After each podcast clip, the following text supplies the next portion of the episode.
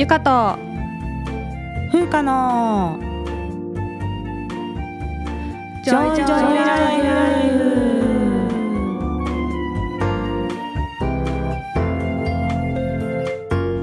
この番組ではゆかと風花2人の女医が日々の暮らしや仕事にまつわる小話などざっくばらんな日常トークをお届けします。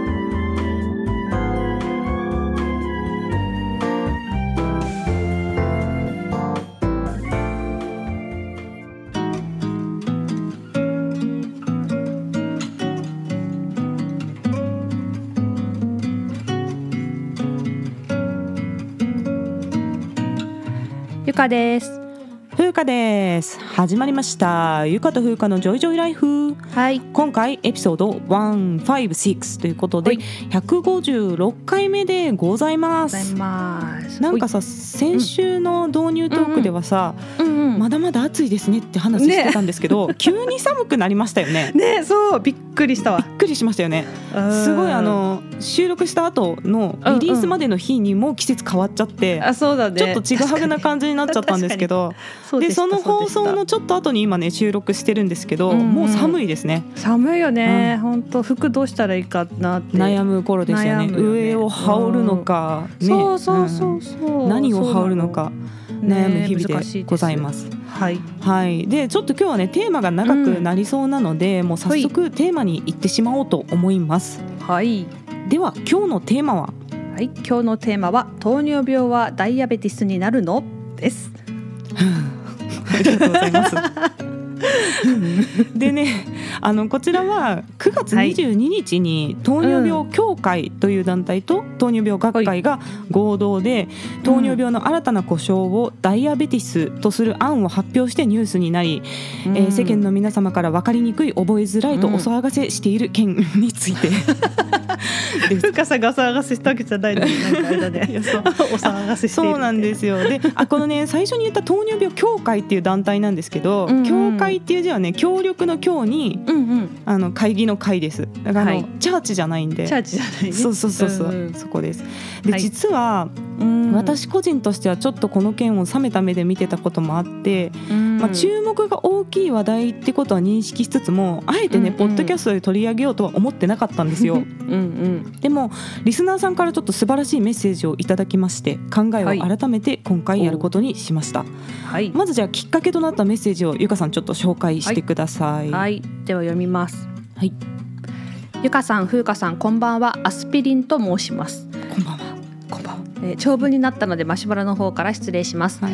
えー突然ですが糖尿病の故障変更についてどう思われますか、日本糖尿病学会ではダイアベティスが有力候補らしいです、えーダイアベティスの語源は渇きの病でうん。糖尿病の症状である多飲多尿に由来していると言われています。一方医師からは糖代謝異常症高血糖症高血糖症候群などの意見が上がりました、はい、でこれがね日経メディカルオンラインっていううん。あのウェブページの会員医師への調査結果だと思います。約1万人以上の医師にアンケートしたところこういった意見が上がってるということですね。なるほどはい、はい、えー続き読みます。えーまず単に糖代謝異常症と聞くと先天性疾患のイメージを受けますうん、そうだよね。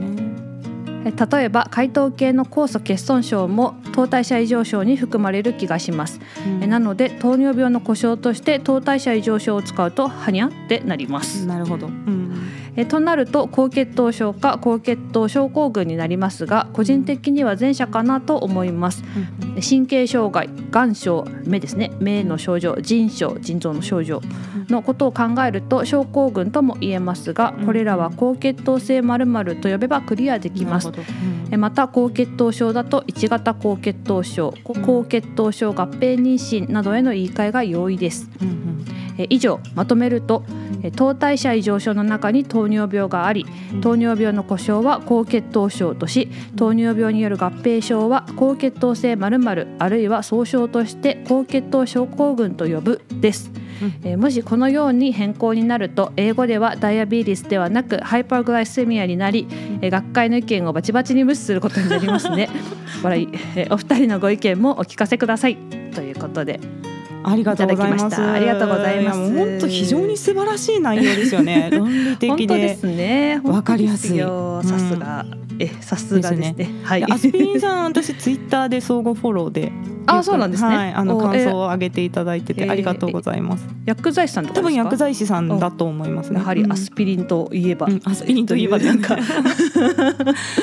そうなんです名前だからね。うんうんでねニュースになってしまったがゆえにうん。ゆえにっていう表現になるんですけど。うん 病名の名称変更を真剣に考えて送ってくださる方がいるんだなと思って。うんうんまあ、私も番組で糖尿病専門医と公表している以上、やっぱこのことにちゃんと向き合って自分が知ってる経緯とか意見をね、うん発信しようかなっていうふうに思いました。はいでまずねこの故障変更の話は全体の相違ではないんです、ここが一番重要なポイントなんです、いや本当。えはい。まさかのね、そうまさかのそういう事態なんですけどうん。まだ糖尿病の故障変更がそもそも必要なのかどうかっていう実態調査もされていない状態で、なぜか変更ありきで事が進んで、うん。一部の偉い人が突然ダイアベティスと言い始めたのを私は報道で知りました。えー、糖尿病が専門医の風花さんですら知らなかったってこと、あのね動きがあることは知ってたんですけど。あ変えようかなみたいなそう変えようかなっていう動きははあったんだけどそもそもその必要性が検討されてない状態でいきなり案が出てきたっていうのがえー、今回の流れ。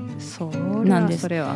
で私はそもそも糖尿病の故障変更は必要ないと考えてるんですよ。うんうんうんうんでさっきあのアスピリンさんが医師の意見として挙げてくださった日経メディカルの調査でも実は変更の必要がないっていう意見も数多くあったっていうふうに記事になってました。うんうんうん。ただその意見を聞いてもらえる機会が一切提供されないままことが進んでいるという状態です。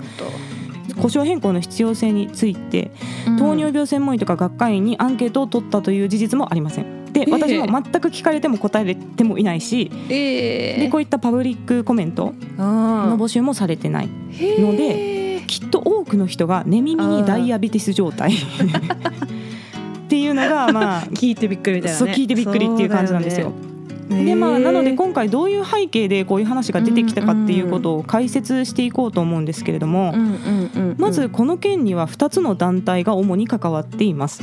はい。糖尿病学会と先ほどお話しした糖尿病協会ほという団体なんですね。う、うん。でまあ学会はどういう組織かっていうのは分かると思うんですけれども、糖尿病協会の方はどういう団体かっていうとうん。うん糖尿病患者さんと医療従事者、企業などで組織されている団体なんですね。うんなので患者さんと医療従事者が一緒に協力し合って、うん。糖尿病についての正しい知識の普及啓発をしていきましょうということをやっている団体なんです。なるほどで故障変更を主導しているのは主にこの協会の方なんです、糖尿病協会。うん。患者さんが絡んでる方。そうそう。患者さんと医療従事者と、えー企業とで組織されている団体の方で,、で数年前からその動きっていうのはあったんですね。故障変更したいって言ってる人たちがいたっていうことは認識してたわけですよ。うんで今回のこの故障変更の根拠になっているのが、うん。糖尿病協会のホームページで行ったウェブアンケートなんですけれども、へー。うんうん。この協会が2021年から22年の1年間で実施したアンケート調査で、うん。回答した1087人の患者のううん。ち約9割が病名に何らかの抵抗感や不快感を抱いていたっていうことから故障変更が必要であるっていうことを言ってるんですけどうん。まずこのアンケートがですねはい糖尿病協会のホームページのトップにあるわけじゃないんですよ。何回か何回かクリックした先にほんとちっちゃくリンクされてるアンケーへーもう探さないと見えない。トそうそう。だから普通知らないと思うんですよね。でこのアンケートにたどり着ける人は多分まあうん。協会でアンケート答えてくださいとか言われたりとか、まあ、そもそも活動に熱心で変えたいっていう思いが強い人が提出してると思うんですよ。でまあこの時点でそもそもセレクションがかかった集団なんですけど、そのアンケートね Google フォームなのね、だから、あの究極患者さんじゃない人でも患者ですって偽って答えることができるしなるほどね。で普通私たちが研究で患者アンケートってやったら診察室でやります。うんうん。それかあの待合室の時間にうんこれ協力してくださいってタブレット渡してやってもらうっていう形なんですけど、そういう風じゃないんですよこのアンケート。は。なるほど。うん、だから、まあ、究極その自分で申告した患者さんっていう人たちなんですね。でさらにその最初の1問目のアンケートがうん。糖尿病という病名をどう思いますかっていう質問に対して選択肢が5つあるんですけど、うん。1つ目何とも思わない。うん2つ目少し気になる。3抵抗がある。4とても抵抗がある。5不愉快である。っていう。いやこれほんとひどいよね。これはちょっとねやばいと思う。そう。やばい5択のうよねち結局この1番目の何とも思わないを選んだ人以外の4つを選んだ人は全て何らかの抵抗感や不快感を抱いてる人に分類されるっていう、そうだよね。少し気になるってもね。そうそうそうそう。もうそうそう。何らかの抵抗感を抱いてたっちゃうよね。でそしたらまあうん9割になるんちゃうかなと思って。こそういうアンケートをしたら。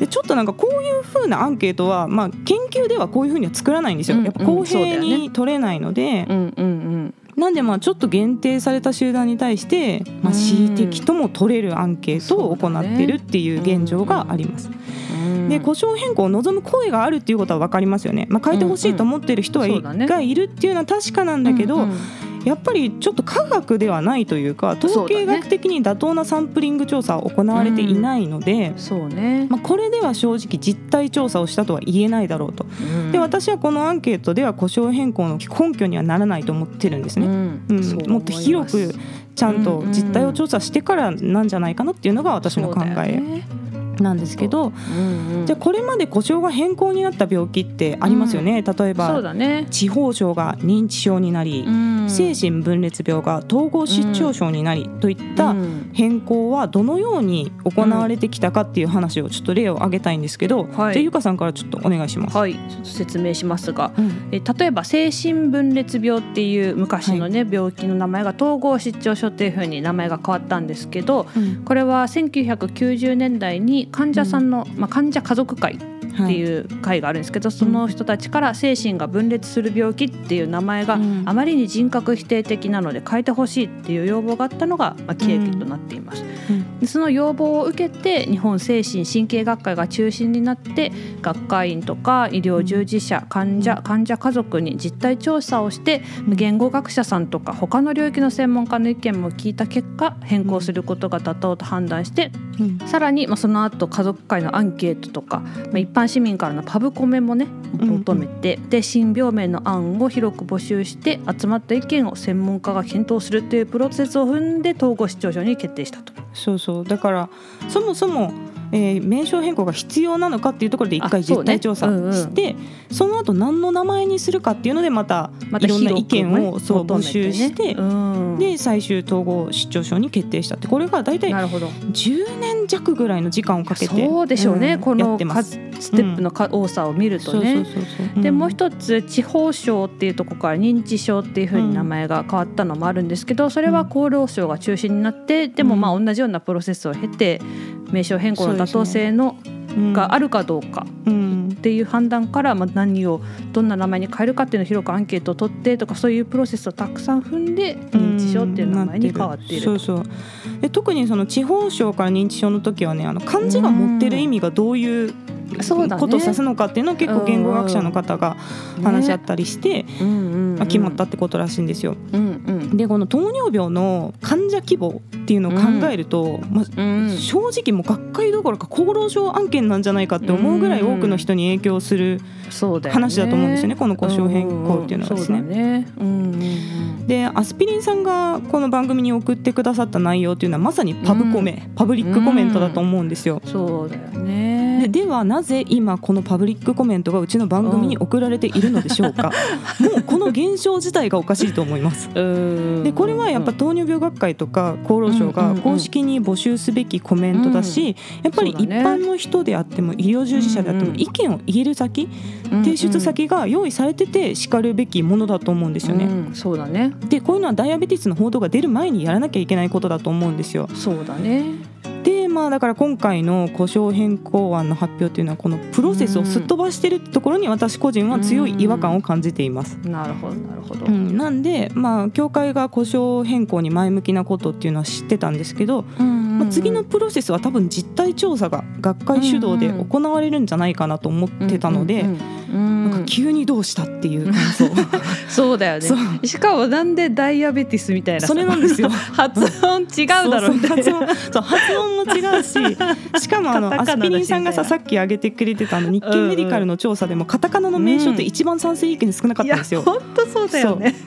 なんかせめてなんで日本語にならなかったんだろうって思うねいうのも思うし。本当だねだから多分うん。言語の専門家とかが入ったらこういうことにはならなかったと思うんだけど。本当そう思うわ。ううん。ん。まあそういう感じです。だからやることの順番違うしなんか私たちの意見どうでもいいのって思うんですよね。そうだよね。普段診療してるの私たちなんだけどっていう。そうだよね。本当だよ。うんっていう点でまあ非常に残念に思っているということなんですね。ね。で、まあ、なんでこういう話が出てきたかっていう背景をちょっとはい説明していきたいんですけれども、うんスティグマっていう言葉を皆さん聞いたことがあるでしょうか？うんはい。ゆかさんあるよね？あります 英語だからねスティグマ。英語だからそう。ええ。でスティグマっていうのは負の烙印という意味なんですけれども、うんうんまあ社会からダメなやつ認定されるみたいな意味ですね。うんそうね。うんうん。でまあ残念なことにこの社会の中には糖尿病がですね好き勝手食べて自制心がないやつがなる病気だとか不摂生でだらしない人がかかる病気だっていうこう悪いイメージがあるんですよ。でこれは疾病の理解が正しくないんです。で確かにその生活習慣も一因ではあるんですけれども、まあ、あくまで一因。うんうん。で遺伝的な要因とかインスリンを出す能力がどれぐらいあるかとかそういったことも大きく関係してくるんですね。うんでもそのはびこっている糖尿病への悪いイメージによってうん。うん患者さんが差別とか偏見を受けることがある。その糖尿病患者ってことを公表することで差別されるとかなるほど。そういうことがあるんですよ。でこれはね実際に本当によくあります。で糖尿病診療に関わっている人なら多分誰もが経験していると言い切れるぐらいありふれたことなんですね。で私の外来でもその職場で糖尿病だっていうことを隠したいからもう昼のインスリンは打ちませんとか昼の薬は飲みませんっていう患者さんがいるんです。でそうするともう困っちゃうんだよね。そのインシュリンしか方法がないっていう人もいるのにそ,、こでインシュリン飛ばしちゃうことですごい高血糖になっちゃってコントロールがつかないとかそういう人も結構いるんですよ。名前が変わったものの中にさ、うん。成人病っていうのが生活習慣病になってさでそれうん。もさ、生活習慣病の中に高血圧とかさ、うんうんこの糖尿病が入ってくるからそれさ若干悪い方向に言ってるのなってるよね。そうだから。そっちを名称変更してほしい むしろ。生活習慣慣でなる病気いだろっていうイメージになっちゃってるから。そうだよね、うん。なんかそっちは名称変更した方がいいんじゃないかなって個人的には思ってるんですけど。確かにね。うんうんうん、でここでせっかくなので糖尿病はどうやって発症するのかっていうメカニズムをね、うん。説明しようと思います。うんはい。で糖尿病には1型2型その他の型ってあるんですけれども、まあ、今回は1型糖尿病2型糖尿病の違いとかをね説明していくんですけど、うんまず1型糖尿病というのはインスリンを出す膵臓のベータ細胞そのものがなくなってしまう病気です。はい。だからインスリン出す細胞がうん。自己抗体とかでなくなっちゃうのねだからもう体にインスリンゼロになっちゃう。と外からインスリンを打つ以外ないっていう病気です。なるほど、で2型糖尿病はベータ細胞自体はあります。はい。でもベータ細胞の機能が悪かったりとか、うんうん。まあ、血糖値が上がったらインシュリン出るっていうのが正しいメカニズムなんだけど上がってんのに出る量足りないとかで逆に出てんのに効かないとか、まあ、いろんな複合要因があるんですよ。はい。であのこうやって覚えてほしいんですけど1型はベータ細胞がなくなる糖尿病。2型はベータ細胞あるけど機能が悪いっていうイメージで覚えてほしい。うんうん。これはかなり噛み砕いて言ってます。あのすごい簡単に言ってるんだけど、ね言うとね、うん。発症に生活習慣が関わるのは主に2型糖尿病の方なんですね。うん。そうですね。でインシュリンっていうのは血糖値を下げるホルモンなので、逆はいに血糖値を上げ続けるような生活習慣例えばもう甘いものばっかり永遠食べ続けるとか、そういうことをするとずっとベータ細胞にインシュリン出せ出せ出せ出せってこう負荷をかけてる、まあ、パワハラをしてるみたいな状態になるので、うん ベータ細胞は負荷になっちゃうんですね。であと体が大きい肥満の状態っていうのも、体大きいほど必要なインシュリンの量も増えちゃうので、うん常にベータ細胞にインシュリン出せ出せって言ってるっていうことになって負荷になると、そうするとベータ細胞疲れちゃうんですよ。でこういう生活習慣ともともとの持ってるベータ細胞の機能っていうのが掛け合わさって2型糖尿病っていうのは発症するわけなんです、ね、なるほど、うん。うんうん、で持って生まれたベータ細胞がもし最強でもういっぱいイスリン出せる人って正直一生甘いもの食べ続けても糖尿病にならない人も全然いるんです。うんそうだよ、ね、で逆にそのベータ細胞弱めに生まれちゃった人っていうのは別に甘いもの食べてなくても太ってなくてもインスリンが出にくいせいで糖尿病を発症するってことがあるんですね。そうだよねでこうして持って生まれたベータ細胞機能って別に本人のせいじゃないでしょ？うんうん、そもそも自分のベータ細胞機能どれくらいかってみんな知ってるかって知らないじゃないですか、知らない。よっぽど研究とかで測ったことがない限り知らないと思うんですけど、うんだからその生活習慣だけでなるわけじゃないっていうのはこういうことね。持って生まれた能力もね、うん、人によって違うしさ。アメリカ人とかあんなに太れるのはさ、うん、ベータ細胞強いからっていうのもあるよね。そうなの人種的にアジアはそもそもベータ細胞機能あんまり良くないんですよ、アジア人がね。だから、ね、あのアメリカ人ほど出せないっていうのもあるんですよね。そうだね、だから日本人はなりやすい。日本人とかアジア人はなりやすいっていうのはあるよね。そうなんです、でもし本当に生活習慣だけが原因だったら、まあ、世の中の甘党の人とか肥満の人全員漏れなく糖尿病発症してるはずなんですけど、まあ、現状そうではないっていうところからもね想像できるかと思います。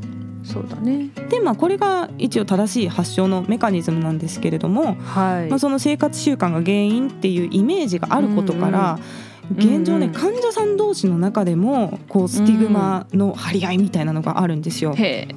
う。ん、でその1型糖尿病患者さんつまりベータ細胞がなくなっちゃうタイプの糖尿病の方が、自分たちは生活習慣関係なく発症したのに、新潟のやつらのせいで俺らもだらしないと思われるだろうっていう、そういうスティグマ。そうじゃないんだけど,、新潟の人もそうじゃないんだけどっていう、そうだよね、のもあるし、あと外来でね診断するときに生活習慣とかをすごいきっちりやってる人が糖尿病になるっていうこともあるわけ。そのさっきのベータ細胞機能の問題で。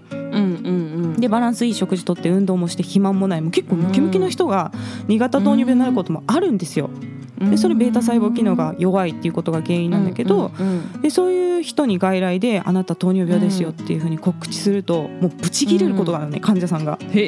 なんでこんなに食事も運動もやってるのに私が糖尿病になるんですかって怒る人もいる。へそうか。でそうそういやいやあなたが悪いからじゃなくて、まあ、インスリン出す細胞のね機能が弱いのが原因なんですよ生活習慣だけが糖尿病の原因じゃないんですよ。説明すると「えそうなんですか?」ってなるんだけど、もうここで怒るっていう時点でさもう悪いイメージ持ってるから、なんで私が糖尿病なの？悔しいってなるわけでしょ？そうだね。でもし正しいイメージがさあったらさあ私はベータ細胞機能が悪いんですかって反応になるはずじゃん。そう、私ちゃんとやってるんで、うんうん、あじゃあベータ細胞機能ですね私は。ってなるはずなんだけどいやそうなってないっていうことはやっぱりそうだね。理解がこうちゃんとした理解が行き渡ってないっていう現状があるわけですよ。そうだね。生活習慣が悪いからなってるっていうのがまだ強く強く残ってるっていうことですよ。だからまあこうやって間違った疾病理解に伴う悪いイメージが患者さんの治療にも悪く影響してるじゃないですか。なので糖尿病への正しい理解を促進する活動をしましょう、はい、差別や偏見をなくす活動をしましょうってね、うんうん、でこれをアドボカシー活動って言うんですよ、はい、でスティグマとアドボカシー活動っていうのはセットなんですね、アドボカシー。言いにくいんですけど。そう、ね。うんうん、そう。だからさっきねこの今発症のメカニズム説明したでしょ。こういうのがアドボカシー活動なんですよ、うんうん、その正しい知識を広めていくっていうことですね。なるほどね、うん、このアドボカシーっていう単語、うん、英語でアドボカシーかな、うんうんうん、多分アクセントが多分、うん、があの教育系でもね結構出てくるんですよ英語のやつやってると。そうそう、うん、なんだけどねこれ適切な日本語がなくて、ね、確かに、うん、難しいんだよね説明するのが。うんうん、で辞書で調べたりとかすると、用語とか提唱とかなんか主張とか出てくるんだけど、なんかちょっと微妙に違くて、でその英英辞書の定義をね、あのディープエルさんで日本語訳にしましたんですけれども、えあのアドボカシーとは、えある考えや行動方針、信念を世間に支持させることを意味するんですって。こうやって聞くとまあそうだなってなって思いますよね。ね。なるほど。そうです単純に主張してるだけじゃなくて、こう広く知らせて支持させてしてもらうっていうしてもらうっていうことですよね。ためのそうそうそういうことっていう感じ。なるほど、ですね。ありがとうございます。はい。でちょうどね2015年ぐらいからこのアメリカ糖尿病学会でもめっちゃスティグマスティグマって言い始めたんですよ。その そうなんだ。まあへえ流行りって言ったらあれだけど なんかそういうスティグマに注目しましょうっていう流れができてきたのがその頃。はいはい。でなるほど。2017年ぐらいから国際学会のそのアジアの国際学会でもそういう話題が出るようになってでその流れで日本では2019年にまあ糖尿病学会と糖尿病協会が合同でアドボカシー活動をしていきましょうっていうことになったんですよ。そういう提言が出たっていうのが最初。で多分今回の発表もこの流れで来てます。なるほど。このアドボカシー活動の一環ということで報告してたのがバーンと報道が出ちゃったっていうことなんだけど源流はここ。でアドボカシー活動自体はもう非常に重要なんです。で社会的意義もとても大きい活動なわけなんですね。で、まあ、その中の一つとして故障変更というのが出てきたんですけど、まあ、この経緯がですね、うん糖尿病協会の方患者さんと医療従事者の両方が参加している方の団体で、糖尿病に関わる言葉を見直そうという動きが始まったのが、まあ、多分始まりなんじゃないかなと思うんですね。で糖尿病にまつわる言葉を見直すプロジェクトというのが始まっています。で糖尿病に対する社会的偏見は病態を正確に表していない病名や糖尿病医療で使われる不適切な用語の使用によるマイナスイメージの拡散が一因なんじゃないかっていう考えらしいんです。でまあ確かにそういうことはあるかもしれない、まあ、ここまではいいと思うんですけれども、でそれで糖尿病協会が医療現場で習慣的に使われる言葉の中でスティグマが生じうる用語、まあ、つまり差別の原因になりそうな用語を見直しましょうという活動をしてるんですけれども、まあ、私個人の感想としてはこれが若干ちょっと変な方向にいってるなっていうふうに思ってるんですね。なるほど。これ糖尿病協会のホームページに公式見解としてリンクされてる資料なんですけれども、こういう言葉は使っちゃいけませんよっていうふうに挙げてるものとその代替案っていうのが表になってるんですけどね、まず最初避けるべき言葉っていうの糖尿病患者っていうのが載ってるんですよ。糖尿病患者と言ってはいけない。それは差別の原因になるっていうことらしい、えー、でその理由が その糖尿病であることがその人の自我の全てであるかのようにラベリングし人としてのアイデンティティがあることを無視しているっていう理由らしいんですよ。いやそう？それはちょっとそこまでではないんじゃないかなと思って。病名プラス患者っていう表現は別に何でもするじゃないですか。高血圧患者、ね、心不全患者。患者。がん患者でそれが自我のすべてというラベリングの意味ではそもそも使ってないしなるほどね。だから若干行き過ぎてるんじゃないかなっていうところ。でこれ代替案としては糖尿病のある人と言いましょうっていうことになってる、うん。はわけ。で す。なるほどね。また他のもので避けるべき言葉として挙げられているのが血糖コントロールっていう言葉なんですけどね。これは本当によく診療で使う言葉です。で、血糖値自体がいい状態で保てていることを血糖コントロール良好って言うんですよ。でこれどっちかっていうと患者さんがあの自分の血糖値をちゃんとコントロールできている状態のことを言うんですけれども、これも避けるべき言葉になってて。えー、なんで？でその理由がコントロールは他者や対象を制圧し支配下に置くことを示す。糖尿病がある人をコントロールするような治療は不適切であるっていう理由なんですけど、そもそもそんな意味で使われてないんですよこれは。いやそうだよね、うん、血糖値自体がいい状態っていう意味でで医療従事者が患者さんをコントロールするっていう意味じゃないし私自身そう習ってないしそうも教えてないしそんな意味で使ってる人一人も見たことがないんですけど、ないない。まあ、これはダメっていうふうに言われてそうなんだむしろさ患者さんが自分の血糖をコントロールしてやってるみたいなさ、患者さんの努力がさあってのコントロールがついてるっていうことだから。とこだからさなんです。え管理してるのはむしろ患者さんですけどみたいなとこあるよね。そうなんですで、まあ、代替案としてはなんか血糖管理血糖マネジメントと言いなさいというふうになってるんですよ。一緒でしょう。そうそうでこういう意見自体がね患者さんから出ることは私は否定しないんですよ。当事者としてやっぱそう感じた、まあね、嫌な感じ、ね、嫌な感じがあるっていうのを述べてもらうのは大事だしそれを自由に言えるのは重要なことなんだけど、ね、こういうのって全部変更しなくても説明で解決できることもあると思うんですね。そうだね。うん、そんな風には使ってないですよそういう意味じゃないんですよ、っていうことを明示していくっていうか、血糖コントロールとは血糖値がいい状態のことですっって言えばそれで解決することもあるはずなのに、これを管理にしたところでさ結局その医師が患者を管理するということですか？っていう意見になったらもう無限ループなってしまうやんって思うんですよ。そうだよね。だからなんかむしろこの教会の中の医師は何をやってるのかって思ってて。そうね患者さんが悪いわけじゃなくてね。その論理的にちゃんと妥当なラインを考えてやっぱ公式見解出さないとあまりに実態と乖離してっちゃってる状態になってて。でこういう中でその糖尿病っていう病名が正確に病態を表してない。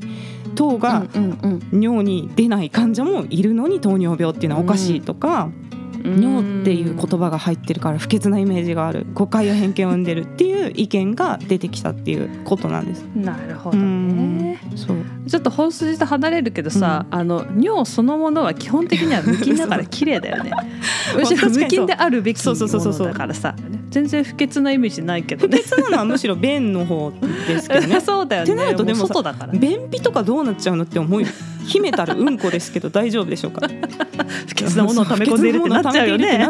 でもそうやって思うかなと私便秘なんだよねって言った時に私は不潔なものを溜め込んでいるダメな人間ですって思うかっていう思わないもんね、まあ、ちょっとそれはやっぱイメージの問題だよね。問題、うん、なのかなと思う、うん、そうそう。それでさその呼び方を変えたところでやっぱ差別はなくならないと思うんだよね、私もそう思います。あってはならないけど、やっぱゼロにはならないと思ってて、まあ、差別は人の心にあるってまあよく言うじゃないですか。で統合失調症の人だってさあんだけのプロセスを踏んで統合失調症って名前になったのに、うん、結局ね糖質とかって呼ばれたりしてるしさ、ねうん、認知症だって、うん、まあ、あの人認知入ってるとかさ、医療従事者でさ言う人いるじゃない？ね、だから、まあ、名前が変わったところで、そういう人たちにこう偏見とか差別的な意識を持ってる人の心が変わらなければ、同じことは絶対に繰り返されるわけで。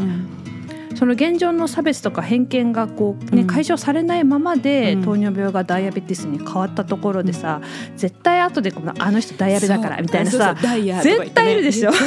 もうもう見えてるよねそれはね。見えてるよね、だからそこの偏見を解消するっていう方の運動にやっていかないと、名前変えたところで何年にもないよなって思うよね。いや本当そうなんですよ。私も結局そう思うから、まあ、名称変更自体が本質ではないんじゃないかなっていうのが本質ではない考えで、うん、丁寧に病態を説明していく、ね、興味を持ってもらうっていう活動をしていくことが大事なんじゃないかなっていう考えなんですよ。そうですでこういうでもやっぱりその差別とかが関わる問題を科学的にやるってすごく難しくて。そうだよね科学じゃないもん、ね、でこういうことって論理が逸脱し始めてもちょっと周りの人が指摘しづらいっていうのがあるじゃないですか。でさっきちょっとその教会の言葉の見直しは私の感性では行き過ぎてるように感じますっていうふうに言ったけどなんかこういうことを表明すること自体がねいや実際に患者さんがこの言葉で気づいてんのに医師の立場でそれ否定するのかとか言って差別主義者かとか言って言われるリスクあるわけですよ。こういうこと放送するのがね。そうだね、わざわざそんなことを言われるリスクを負ってまで指摘して関わりたいかっていう話で,、で私はもうスルーしたい側だったからこれやるつもりなかったんですよ。であの最後ね故障変更の件に戻りますけれども、はい、今回は多分糖尿病協会の方がこう頑張って故障変更、故障変更って言ってって、で糖尿病学会はそれにまあ一応ついていくみたいな感じになってると思うんですけど。なんか学会の関連団体じゃなかったのか糖尿病協会はと思って。そうだね。それはやっぱまあ学会がちゃんとこう舵を取って、ね、制御していかなきゃいけないと思うんですけどちょっと学会のガバナンスはどうなっているんでしょうかっていう点ですねあとね言いたいのはね。本当だね。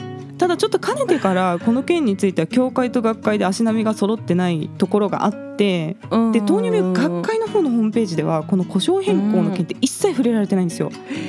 そうなの？アンケートもないしパブコメ募集にも何もこれ載ってないです。でそもそも故障変更しますっていうことすら書かれてない学会のホームページにえー、そうなんだ、うん、学会もあれなのかね？もう感知しませんみたいな感じになっちゃってるのかね？いやどうなんだろう。しろよって感じだけどさだからそれちょっと中の人じゃないから分かんないんですけど。